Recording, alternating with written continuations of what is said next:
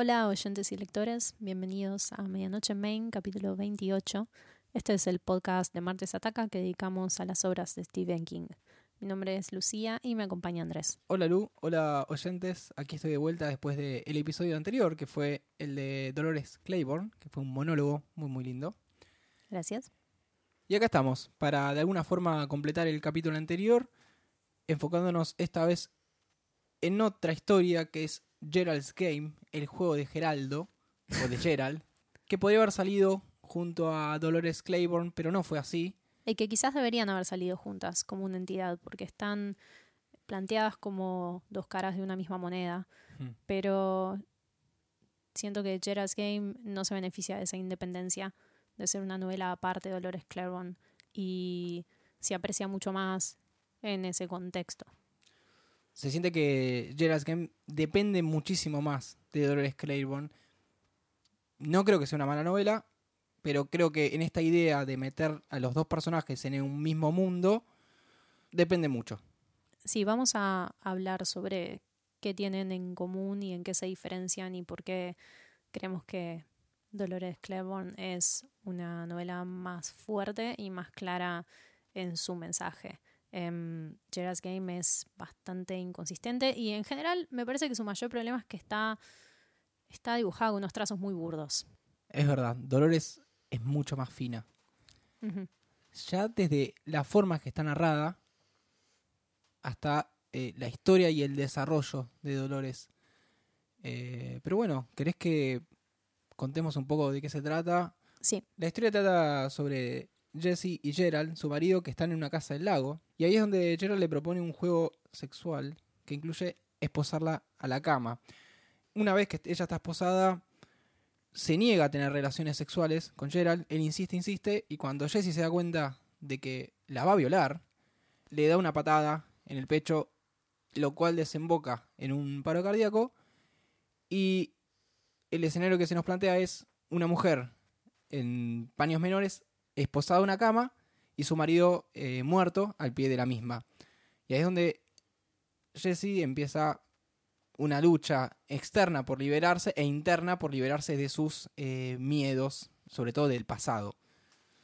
Sí, eh, ese proceso mental que Jesse hace para salir del encadenamiento es en realidad una búsqueda de algo sobre sí misma que tiene negado y reprimido y su única manera de salir viva de la situación es apropiarse de eso. Esta es una novela que mm, no es placentera, en absoluto. Yo la leí por primera vez cuando tenía 14 años y mi impresión no fue buena. En esta relectura pude entender por qué, lo vamos a ir hablando punto por punto, pero en general eh, recuerdo que mi impresión había sido que era una historia que se revolcaba mucho en el morbo del sufrimiento del personaje, tanto físico como mental, y que describía una situación absolutamente negativa. No recordaba nada sobre este libro que no fuera tortuoso. Y no tenía ganas de releerla para grabar, me costó mucho, sobre todo porque estaba más enfocada en otra novela eh, que va a ser un capítulo futuro, y me costó salir de eso que estaba que estaba disfrutando, que daba tanto espacio al análisis y al crecimiento de los personajes eh, y venir hacia Gerald's Game, que es un espacio confinado en el que está repitiéndose una, una situación dolorosa. Es como estar en cuarentena.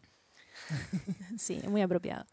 Y además lo, lo recordaba innecesariamente largo, creo que en esto estamos de acuerdo. Entiendo que para funcionar como, como la otra cara de Dolores Claiborne tiene que ser una novela, pero pienso que funcionaría mejor como un cuento corto, porque es una situación bastante concreta Hmm.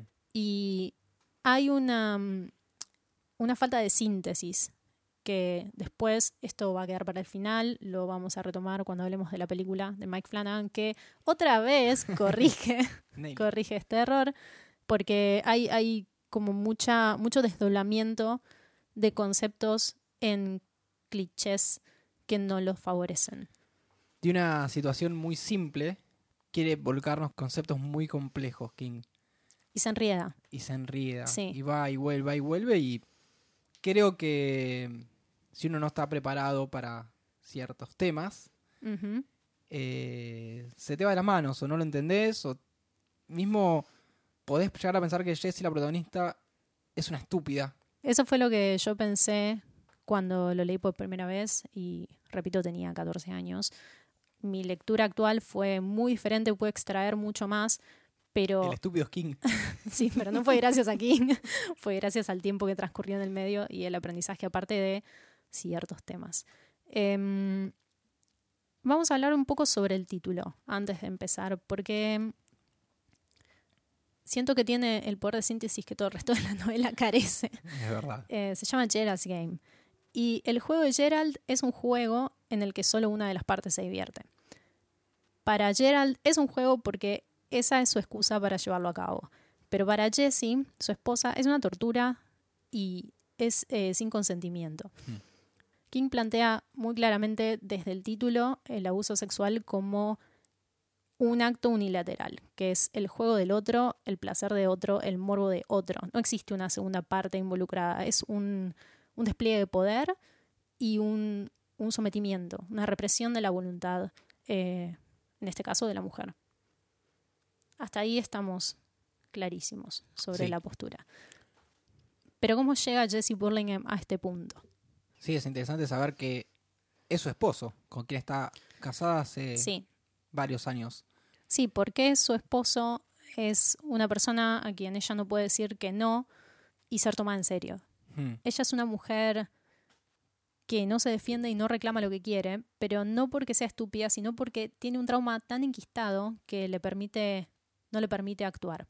Está atascada en un momento de su infancia en que perdió el control y desde entonces nunca pudo recuperarlo.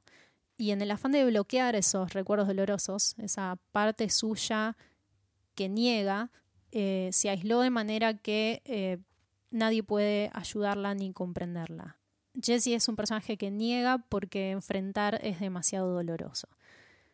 Y es muy común pensar desde el propio ego que alguien es un o una idiota porque no es capaz de evitar una situación que para nosotros está muy clara desde el vamos. O vista desde afuera. Claro, o, por ejemplo, ¿por qué alguien se casaría con una persona controladora? ¿Por qué esta mujer se dejó atar por alguien en quien no confía? ¿Por qué no contó su trauma? Y con un poco de marco teórico, pero sobre todo de empatía, eh, la respuesta es porque no puede. Hay algo que la está reteniendo y le está evitando hacer lo que es claramente mejor para sí misma. Ahora, siento que la novela es tosca y esta respuesta, porque no puede, no está clara. En principio, la metáfora de la mujer esposada. Sí, resumiendo un poco lo que, lo que venís diciendo, Jess es una mujer que le dio para adelante en automático, le dio, le dio, le dio. Cada vez que alguien se cruzaba en su camino para su bien, lo evitaba. Y siguió, siguió, hasta llegar a esta situación tan simbólica de ella atada a la cama y no poder salir de ahí. Sí, en mi opinión, esa metáfora, esa imagen de la mujer encadenada o esposada a la cama es bastante burda en contraposición a los, a los mecanismos y al entramado que desencadenó esa situación, valga la redundancia, que no lo son, son, son complejos.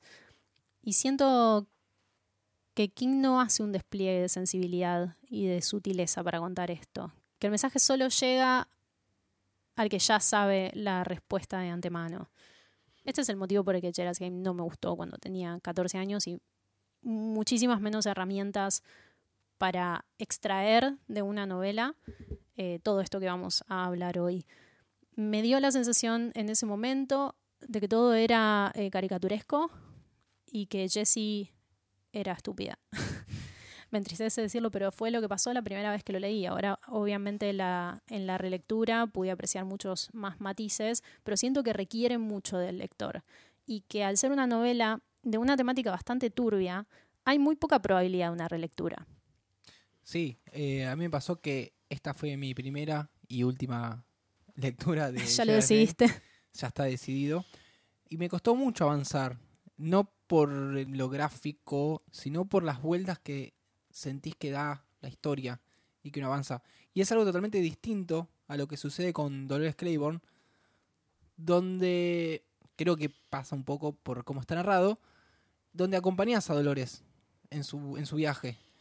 Y acá cuesta muchísimo hacerlo. Me da la sensación de que, de que al menos hasta en ese momento, que fue en el principio de los 90, Stephen King conocía mucha más Dolores que Jessis. Probablemente porque parece escrito por alguien que conoce los conceptos y las formas de esos conceptos, pero no tiene un contacto lo suficientemente profundo como para volcarlos en detalle en una novela durante más de 300 páginas. Lo dije cuando grabé el capítulo de Dolores Claiborne, pero muy probablemente ella está inspirada en la madre de King. Y mm, King tiene ahí lo que le falta en este libro, que es un dominio sensible del tema, Mm. de la personalidad y de la construcción de esta mujer como individuo tridimensional. Jessie es un personaje muy hermético, eh, que también tiene que ver con su personalidad, con su situación en la novela, pero cuesta mucho conectar con ella y hacer el recorrido con ella, porque uno siente que siempre está un poco más adelante de lo que ella es capaz de ver. Y siguiendo con esta metáfora de Jessie encadenada, vamos a, enfocarnos en la, el encadenamiento interno que ella tiene y las voces que empiezan a resurgir, que son las mismas que intentaron eh, ayudarla a salir de, de sus traumas. Más o menos. Eh, el recurso de las voces también termina siendo un poco eh, simplista para lo que realmente significa. Yo creo que esas voces sí en ocasiones son aliadas de Jessie, pero también son opuestas a sus intereses, porque en realidad lo que, lo que ella enfrenta cada vez que quiere tomar una decisión es una, un sinnúmero de voces con opiniones dispares que compiten entre sí al mismo nivel, porque tiene interiorizada la inseguridad. Esto, de hecho, me parece bastante realista, bastante verosímil en Gerald's Game. Ese ruido mental es, eh, es producto de un flujo sistemático de información que presiona a las mujeres en diferentes direcciones. A diferencia de Dolores Claiborne, Jessie Burlingame se odia por todos y ningún motivo a la vez. No puede completar una oración sin decirse cuánto se odia. Es difícil empatizar con un personaje así, pero al mismo tiempo eso es más común de lo que parece. No es para nada fuera de lo normal. Todo el tiempo existe la culpa en ella. La culpa de Mucho. esto, de lo otro. Inclusive se echa la culpa de la muerte de Gerald. Sí. O sea... Que la intentó violar hace cinco minutos. Claro, se estaba defendiendo. No tiene sentido en, en- en absoluto que se eche la culpa de algo así cuando el que lo provoca es Gerald. Y ni siquiera su intención fue matarlo. O sea, se, se defendió, punto. Y es lo, lo mejor que podía hacer. Sí, pero hay un mensaje generalizado del que Jessie es víctima, em, que es estás haciendo todo mal. Hmm. Y cuando se habla de esto, casi siempre se piensa en el cuerpo de la mujer, que hay imposiciones estéticas y lo que es la belleza hegemónica, etc. Se puede aplicar esa lógica a todo, eh, a prioridades, a capacidades intelectuales, al carácter, a la manera de expresarse, lecciones de vida, etcétera, infinito. Em, es un mensaje que es difícil de detectar en ocasiones y está presente en muchos de los productos que consumimos como sociedad.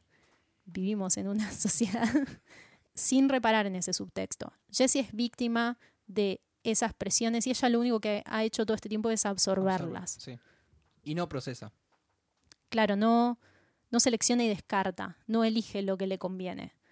Y en esa manera negadora de vivir se perdió a sí misma en el ruido. Sí, mismo te voy a corregir algo. Yo siento que ella un poco selecciona y descarta. Selecciona las voces masculinas. Es que claro, seleccion si selecciona no necesariamente es para su propio bien. De hecho, Mm. le cree mucho a ese cliché que es la esposa perfecta, que en inglés ella la llama Goody Burlingame, que es como una versión impoluta de Jessie Burlingame, mucho más conservadora, siempre del lado de Gerald, pero porque es para ella irresistible. De hecho, darle la derecha a ese tipo de voces que la lleva por un camino de sometimiento es también producto del miedo a, a fracasar, a fallar, a equivocarse. En un fragmento describe esa voz como algo que odia, pero a lo que no puede negarse, Mm. o que al menos es muy difícil decirle que no. Lo que no me gusta mucho de este recurso es que me parece bastante superficial y hay, lo que especialmente no me gusta, es que las voces estén identificadas de maneras súper planas y cliché. ya mencioné una que es la esposa perfecta. Sí. La amiga feminista. La- no, la amiga lesbiana feminista, que es Bueno, Ruth, la psicóloga, que a, a quien no pudo continuar viendo porque porque tenía que meterse en su historia para... le ¿Qué- cantaba sus verdades. Sí, que es lo mismo que le pasó con Ruth. Cuando Ruth insistía, a vos te pasó algo, a vos te pasó algo, Sí, pero hacía falta que sea la amiga feminista quien insistía para sacarla de ahí, quien la llevó a una reunión de otras mujeres contando. Siento que hay. eh, siento contraproducente, que refuerza todos esos clichés cuando en realidad la verdad está en cada uno y no necesita una careta de un cliché para salir a la superficie. Esto es precisamente lo que hace Flanagan. Lo voy a decir ahora porque no tiene sentido patearlo hacia el final. En la película, em, todas las voces son Jessie. Mirá qué simple era la manera de representarlo para que se entienda y no para que termine pareciendo que Jessie es una boluda influenciada a quien le llenaron la cabeza Claro, de conceptos. a la larga sentís que, bueno, se deja de, de ser influenciada por eh, Claro. Gerard y pasa a ser influenciada por otra. Y al final no sos nadie. Tal cual. Lo único que me queda en duda en esta situación de las voces y de tan estereotipadas es el contexto histórico eh, en el que King escribe esto. Los 90, Los, los, 90, 80. Tal vez las únicas mujeres que te podían ayudar eran las que eran muy feministas y podían llegar a entender una situación y el resto de las mujeres ante una situación de acoso no te podían ayudar porque pensaba que vos estás en falta. Realmente no lo sé. Eh, vos algo dijiste la, el, el capítulo anterior. Son temas muy complejos que se pueden consultar Exceden la ficción. en muchas otras bibliografías que se alejan muchísimo de lo que es leer King. Pero por eso, limitándonos al área de la ficción, mirá cuánto más interesante es que la amistad y en cierto modo la salvación mutua en Dolores Claiborne sea entre dos mujeres que no tienen nada en común y que no son solidarias con la otra, no son necesariamente sororas de la manera que uno esperaría. Y eso es lo que enriquece Dolores Claiborne, que busca una conexión en lo inesperado, en, en algo que es profundamente humano sobre ellas como mujeres y como individuos. Y en esta novela no siento que, que se produzcan ese tipo de conexiones. Yo no, no viví la amistad negada entre Jesse y Ruth, no me involucré personalmente en, esa, en ese aspecto del argumento. En cambio, en Dolores Claiborne hay algo muy poderoso en el desarrollo de ese vínculo. Es algo que es central además para Sí. la trama. Así que sí, la, la palabra sería superficialidad. ya hablamos bastante sobre Dolores Claiborne, pero siento que No, pero es necesario. es necesario porque están despejados, pero a la vez hablan de lo mismo de maneras muy diferentes. Y esto reconfirma lo que dije al principio. Cuando vos hablaste sobre Dolores Claiborne, no tuviste que hablar de Gerald's Game. Ese fue el motivo por el que grabamos Dolores Claiborne primero, porque sí, sí, definitivamente Gerald's Game depende mucho del otro. Y, mm, y hablando de eso, bueno, Dolores es un personaje al que yo creo que las mujeres aspiramos más, ¿no? Tiene un carácter fuerte y se defiende, toma decisiones, es, es aguerrida, es trabajadora, eh, es muy transparente sobre sí misma y es consciente de qué aspectos sociales la están oprimiendo en cada momento. No es negadora. Y fíjate que el, punto de, de quiebre de Do- Dolores no es el maltrato de Joe hacia ella, sino el maltrato de Joe hacia su hija. Sí, Los límites de Dolores van más allá de ella y eso es algo que es totalmente distinto a Jessie. sí, tal cual. Ella está más inmersa, ¿no? Y Jessie está más aislada. Pero la verdad es que Jessie también es algo que muchas somos y no queremos admitir. Es la parte una que la vergüenza. Pero lo que ambas tienen en común es el hartazgo. El punto de inflexión, el momento de respuesta al abuso. Más que al abuso, y esto también lo dije en el capítulo anterior, es al goce del varón sobre ese Mm. abuso. Y creo que hay una temática central en las dos novelas, independientemente de los aspectos que cada una toca. Y es que cuando una mujer reacciona de manera, entre comillas, desproporcionada, o sea, que es percibida como desproporcionada, generalmente por un varón, como la patada en el pecho de Gerald eh, que le da Jesse o el empujón al fondo del pozo que Dolores le da a su marido, se suele usar algún término peyorativo para describirla. Es histérica, es exagerada, es dramática, etc. Y mm, este es un mecanismo para negar que la situación no fue aislada, sino que fue una después de muchas, durante mucho, mucho tiempo. Tiene como fin reescribir la historia. Que otro, generalmente un varón, tenga el poder de definir quiénes son estas mujeres y por qué hacen lo que hacen, es central en ambas novelas. En esto funciona muy bien una junto a la otra. Sí. Si bien me parece que Dolores Claremont es mucho más concisa, directa y clara que Gerald's Game, cada una tiene lo suyo para contar. Aún así, me sigo quedando con Dolores Claremont. Algo que estamos dando como por sentado es la relación directa entre estos dos personajes, que es el día del eclipse. Exacto, sí, no contamos nada sobre eso. No, de hecho, lo estamos como de- contando de forma rebuscada como, como pasa en Gerald's Game. Lo que sucede el mismo día que Dolores Claiborne empuja a su marido al pozo es que el padre de, eh, de Jesse, en el mismo suceso de estar viendo un eclipse, abusa de ella. Sí, Y eso es lo que ella va a reprimir por tanto tiempo. Y, no solo... Hay, hay dos partes que son terribles en esta historia, o en este momento de la historia de Jessie. Por un lado el abuso, que es lo más eh, gráfico y físico. Por más que es un pseudo incesto, porque no es una violación, pero es un padre masturbándose y eyaculando sobre la hija. Es horrible. sí, eso también es opuesto a la manera en que King cuenta y no cuenta detalladamente el abuso de Selena, la hija de Dolores. En esa historia lo censura de cierta manera, lo cuenta colateralmente y en esta sí lo detalla.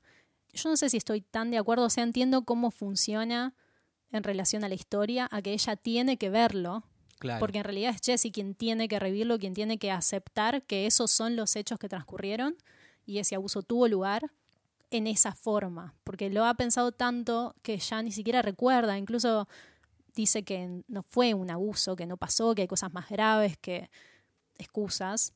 Entonces entiendo que, que es necesario en este contexto, pero solo en este contexto. Es lo mismo que decíamos cuando leímos el final de It. La escena de sexo entre niños ¿Se puede condenar socialmente, o sea, por parte de King como escritor fuera del mundo de la ficción? Sí, claro.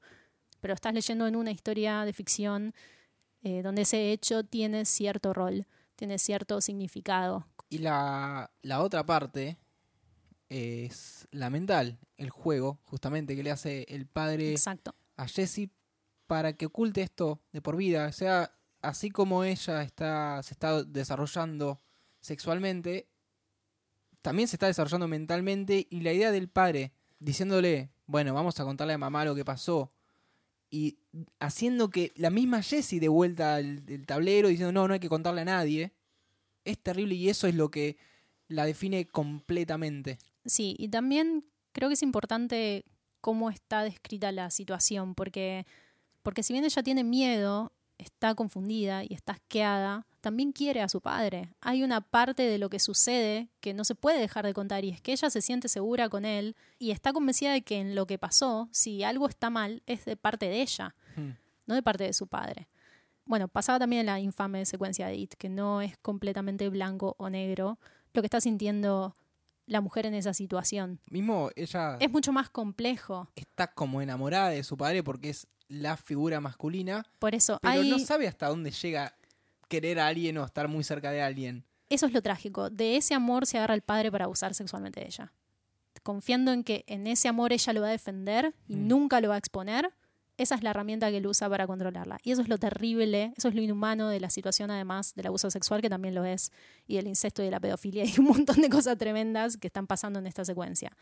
El abuso psicológico es lo que realmente la mantiene presa durante tanto tiempo. Sí, y acá lo podemos contraponer a, a Joe St. George, que es mucho más bruto, mucho más tosco, Sí. que medio que amenaza a la hija, que Sí, es un villano mucho más obvio. sí, y no tiene tantos recursos de persuasión, Sí, es malo, borracho, bruto. y a la larga son lo mismo. Sí, tal Son cual la son misma lo mismo. mierda. Son exactamente Eh, la misma mierda. Es horrible, y como al final la gente como el padre de Jesse son las que se salen con la suya. Tal cual. ya no sé cómo escribirlo, es, es- es horrible y, y- y es terrible saber cómo esta gente sigue con su vida normalmente. De hecho, Jessie, niña, no quería arruinar la familia. Tipo, tenés 10 años, tenés 11 años, tu padre te está usando y manipulando. Y ya de chitas pensás que tienes una responsabilidad en eso. Es terrible. Sí, eso creo que está bien resuelto, como están unificados estos dos personajes abusadores con sus diferentes características, pero esencialmente iguales. Y creo también que la represalia contra John St. George es mucho más acorde al tipo de relación que tiene con Dolores y al tipo de persona que él es, porque hay una parte de contexto social y económico que es bastante relevante en cómo se desarrollan los conflictos en ambas historias. Y también en por qué Dolores es más una guerrera, digamos, y Jessie es más pisoteada e invisibilizada. Da la impresión con Dolores de que de que ella no tiene nada para perder. Hmm. Hay algo más en esta historia que probablemente sea lo último que abordemos, y es la subtrama de el, sujeto misterioso en la habitación. Sí, ¿qué es? ¿La muerte que la viene a buscar a Jessie y está esperando que se muera para volver la siguiente noche? Sí, en, esta descripción eterna de la noche que Jessie pasa esposada a la cama. Bueno, perdón, vos recordás que eran como una semana que estaba Ah, sí, sí, yo no tenía ningún registro de cuánto tiempo pasaba. Este es un libro súper sensorial. O sea, todo lo que se describe está descompuesto hasta su más mínima expresión. Cada sonido, olor, textura. Hay mucha descripción gráfica del dolor, porque ella está toda ahí colgando y tiene calambres y qué sé yo toda la secuencia del vaso de agua, cuando empieza a tener sed y sabe que hay un vaso en la repisa que está encima de la cama, es muy descriptiva. Es insoportable. Es, milímetro a milímetro cómo se va moviendo el vaso. Al principio está bueno y al final es como, ¡ay, qué Es que encima va escalando porque lo que termina escribiendo es la liberación, que, mm. bueno, también podríamos explicar eso y dejar para el final lo, lo de la criatura esta, que es que hay una doble función en que Jessie tenga que recordar lo que sucedió ese día horrible de su infancia. Una es que, digámoslo así, ella tiene que encontrar su propia voz y tiene que completarse y aceptarse para salir de esa situación. Y otra es que hay un recurso concreto en ese recuerdo, hay algo que le va a dar la respuesta a cómo liberarse de esta situación en la que está.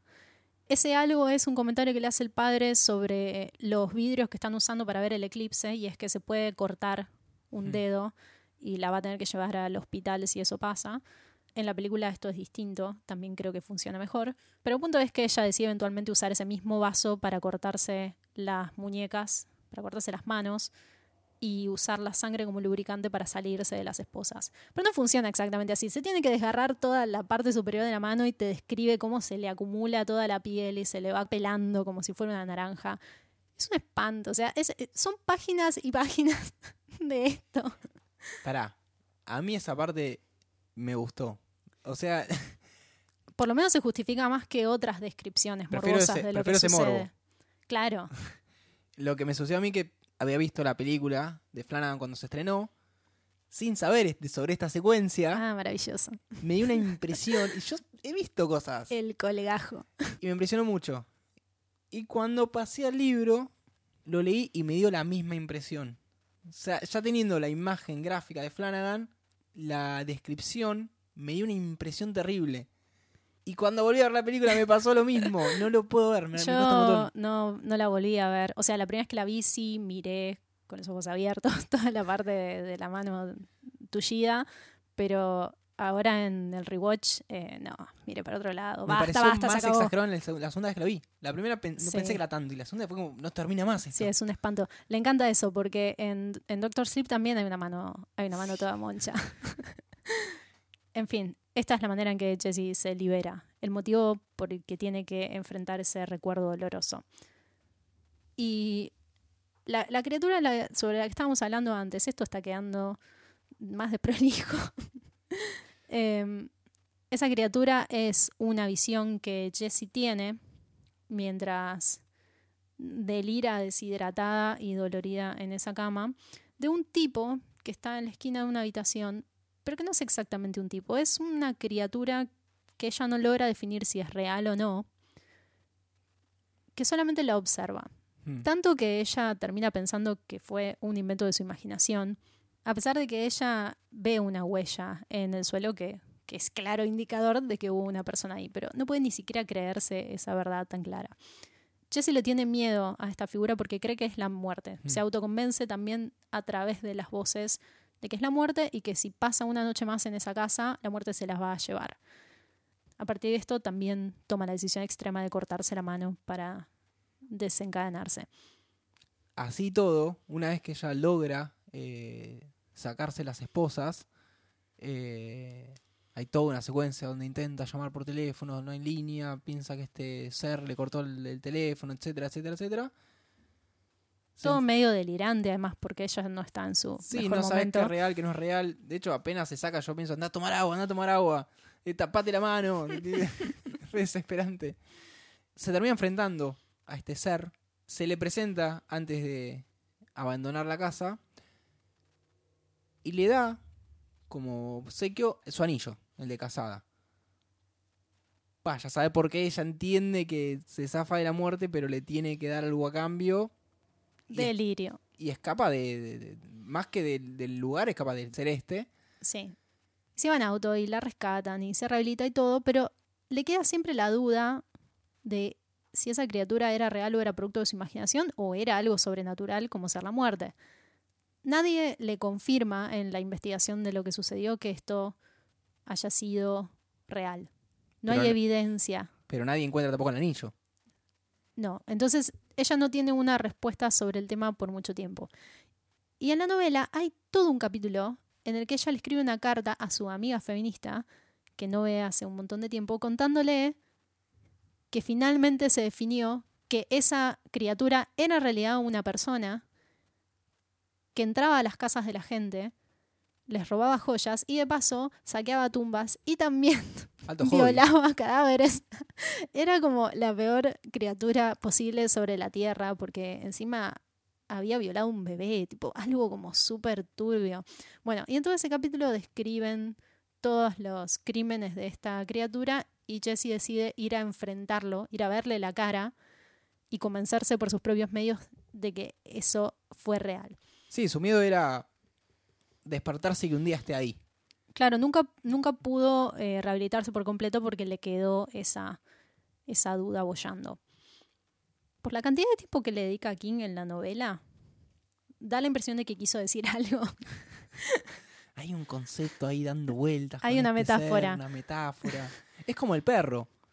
No mencionamos, pero hay un, perro. que también eh, la, acecha. Que se come a Gerald. Que se va comiendo la, cara de Gerald de a poquito. Y nada, y te cuento la historia del perro. Yo disfrutaba cuando se comía a Gerald, vos, ¿no? Estaba bueno. Se saca la cara, es buenísimo.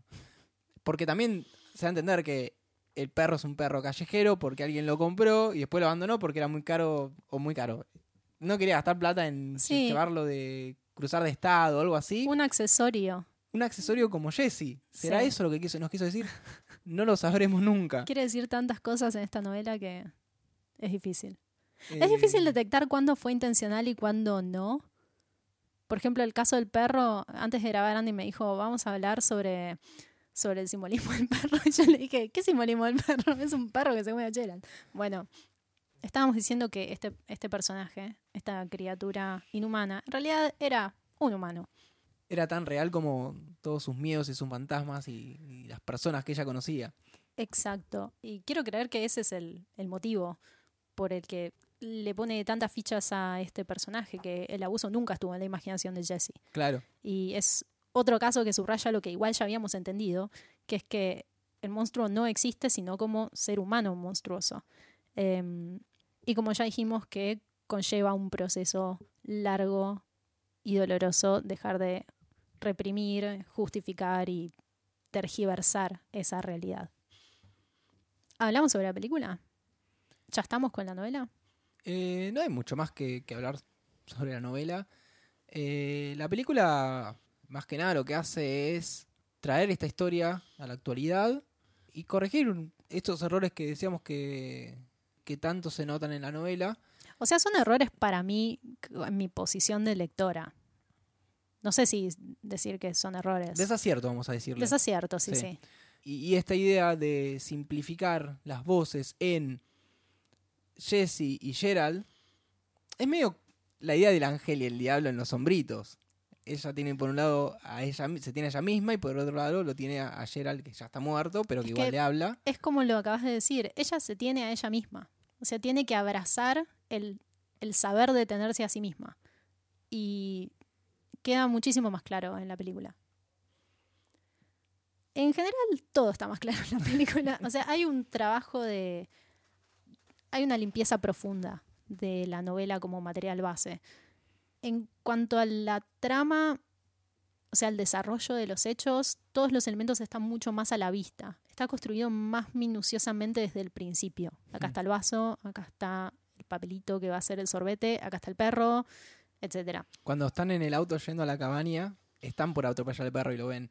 Y antes en la radio decían, hay un sacador de tumbas. Y como que sí, está todo acá. Estos Sí, son sí. todos los personajes que vas a ver. Sí, todo lo que se menciona o aparece tiene relevancia en la historia. Bueno, en el cierre también es muy interesante que la carta se la escribe a ella misma.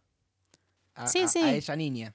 Sí, también es una, una manera más clara de escribir esa reconciliación. También está, no sé si mejor resuelto, pero más eh, audiovisualmente resuelto, qué es lo que Jesse ve en su recuerdo del día del eclipse Mm. que le permite liberarse. Y es que está cenando con su familia después del abuso, después del discurso de su padre, de la reescritura de la verdad, y ve a su mamá embarazada y en el momento de realización de que lo que le acaba de pasar a ella probablemente le pase a ese bebé o a esa niña, rompe un vaso que tiene en la mano y empieza a sangrar. Y bueno, tiene un montón de recursos visuales eh, muy lindos esta película, eh, que, que nos permiten adentrarnos en ese mundo mental en el que está Jessie, porque la habitación es... eh, Sí, es igual que la novela. Es una habitación, una cama, las esposas y Jesse con el marido muerto. Más allá de los, los flashbacks, todo sucede ahí. Y la verdad que el laburo de los dos, eh, de tanto de, de- de ella como del, sí, del señor de Mad Men, eh, es, es impecable. está en Doctor Sleep. ¿El señor también? Sí, es el doctor de Abra. Que aparece Que una están- sola vez. Y Sí, eso es. Nada, creo que lo dijimos en el capítulo de Doctor Tiene, Sleep. tiene un par de actores ya Flanagan que son recurrentes. Sí. El papá de Jesse es Elliot de T. Me rompe Es el verdad, corazón. es verdad. Me rompe el Eh, corazón. Em, Y sí, después es Jack Torrance. que después es Jack Torrance, sí, en Doctor Sleep. Y yo no me había dado cuenta. No me había dado cuenta que era ese, ese muchacho. Bueno, che, de algo tiene que vivir. Es que yo pensé que no actuaba más. No, Hace poco que- hizo una publicidad, ¿la no, viste? Sí, eso lo vi, pero el que no actúa más es eh, quien hizo de Danny Torrance. Pero está en Doctor Sleep. Hace un cameo. Bueno, pero hizo dos películas en su vida, entonces. Eh, Está invicto en las mejores. un campeón. Eh, recomendamos verla, la peli. La verdad que es, Sí, aparte es- está es en. Netflix. Es la única vez que podemos decir está en Netflix y la respuesta es sí. Sí, está en Netflix. Es Está en Netflix, es de Netflix. La actriz principal es muy buena. Eh, Carla Gu- Gugino. Gugino. Bueno, ella está en Watchmen también. Y está el gigante de Twin Peaks. El gigante de Twin Peaks, que es una- uno de mis actores favoritos, esta es el saqueador de tumbas que aparece al final. Y ahí también hay un cambio de guion que me parece que va bastante de la mano con el resto de modificaciones sensibles que hace Flanagan. Y es que a diferencia del libro, en que Jesse enfrenta a esta criatura en el juzgado y le escupe la cara, en la película ella le dice, sos más pequeño de lo que recordaba. Esto también forma parte de, abandonar ese cliché de la, la, mm, liberación agresiva feminista, que siento que es algo en lo que cae mucho la novela, y llevarlo para un lado mucho más positivo que tiene más que ver con lo que realmente es. Mm. Sentís más real la liberación. Como poder expresar en palabras lo que sentís es mucho más, creo yo, efectivo que un impulso. Sí, y que es algo más propio, que no tiene que ver con atacar a otro, tiene que ver con preservarse uno mismo. En definitiva, la película está bastante bien resuelta, o sea, creo que es más que correcta. Igual que Doctor Sleep, las licencias que se toman son siempre a favor de la historia, Mm. de limpiar los excedentes para aislar el concepto y que se pueda apreciar en el marco de esos personajes. Muy bien. Muy bien. Eh, está buena para ver en familia. Ah, sí, sí. Ahora que estamos en cuarentena encerrados viendo cómo una mujer está encerrada en su cabaña. Sí, súper placentero. Y creo que eso es todo lo que tenemos para comentar. Me gusta que hayamos grabado sobre un capítulo sobre una novela que no nos enloquece. Sí, de hecho en un momento habíamos pensado en grabar eh, Gerald's Game más adelante, pero no iba a funcionar, creo. Por las mismas razones que no funciona con la novela, eh, que esté- tenía que estar al lado de Lo- Dolores Claiborne. Sí, No, no quedaba otra. sí. Quiero aclarar que hay varias novelas de King que leí, pero que no están teniendo podcast por, por este motivo. O sea, no me siento motivada para releerlas. Tengo mis dudas sobre cuánto voy a ser capaz de extraer de esas novelas. Eh, Gerald's Game fue un ejercicio interesante que no quiero repetir a corto plazo, pero estoy tratando de hacer una selección de las que a mí me parece que dan pie a charlar y apreciar a King más que bardearlo lisa y llanamente. La intención es buena en Gerald's Game. No por eso la ejecución es impecable y no dejo de respetar que haya querido contar esas historias. Sí, más de un King que venía contando mujeres muy básicas. Uf, Bueno, es algo que se le, no me hagas empezar. se le criticó un montón y en los 90 trató de ir corrigiéndolo y sigue en ese camino. Y ha mejorado mucho Sí. también. Pero de nuevo, en esta dupla de libros se subraya lo que mismo King dice, que es escribir sobre lo que sabes. Se Mm. nota mucho que sabe más sobre el tipo de mujer que es Dolores Claiborne que sobre el tipo de mujer que es Jessie Burlingame. Me gustaría que esta sea una única edición con dos historias, para lo cual habría que sacarle como 100 páginas a Gerald's Game. Sí, es que Gerald's Game es más largo Es mucho más que largo. Claiborne Sí, sí. y eso lo debilita bastante. En esta idea de historias juntas y de, de King tratando de corregir eh, su visión sobre las mujeres en la literatura, eh, los invito a reescuchar o a escuchar eh, el capítulo que, que grabamos sobre Full Dark No Stars. Sí, vuelvan a escuchar Full Dark No Star si les interesa. Está mucho mejor escrito que Gerald's Game. ¿Y dónde lo pueden escuchar? en martesestaca.com.ar o en Spotify, que es un poco más práctico. Sí, nos buscan como Medianoche en Main en Spotify, están ahí todos los episodios. Estamos en iTunes. También pueden buscar eh, el mejor podcast de King en Google. Y van a la, a la página 100 y ahí aparece Medianoche en Main. Scrollean tres horas y ahí estamos. Así que eso es todo, amigos y amigas. Nos pueden escribir y contactar en Martes Ataca, en Twitter. Eh, en Facebook también, pero es un poco más lenta la comunicación. Nos Tenemos una intermediaria en Facebook. Sí, sí. Pueden usar directamente, si no, el hashtag eh, medianoche en main, que cada tanto lo revisamos y nada, nos ponen en contacto acá, es que nos escriben. Sí, vamos a tratar de volver prontamente, pero... Dejemos de prometer sí. cosas. Bueno, pero estamos todos en situación de aislamiento social, preventivo y obligatorio. Así que para nosotros también es un gusto hacer esto. Lo que pasa es que hay que juntar coraje y, y, bueno, releer a veces algunas novelas que no nos da tanta gana. Pero hay planes emocionantes para los próximos capítulos. Nos estamos acercando al número 30, que en realidad no es el número 30 porque hay como un cero, un epílogo, otro epílogo, de Castle Rock. Pero ponele, ponele que es el número 30 Sí, sí. y lo vamos a festejar porque lo digo yo. Así es. Porque yo pongo las reglas en este podcast. Esto fue Medianoche en Main y nos están escuchando en Martes Ataca. Mi nombre es Andrés Mi nombre es Lucía. y será hasta la próxima. Chau, chau. Adiós.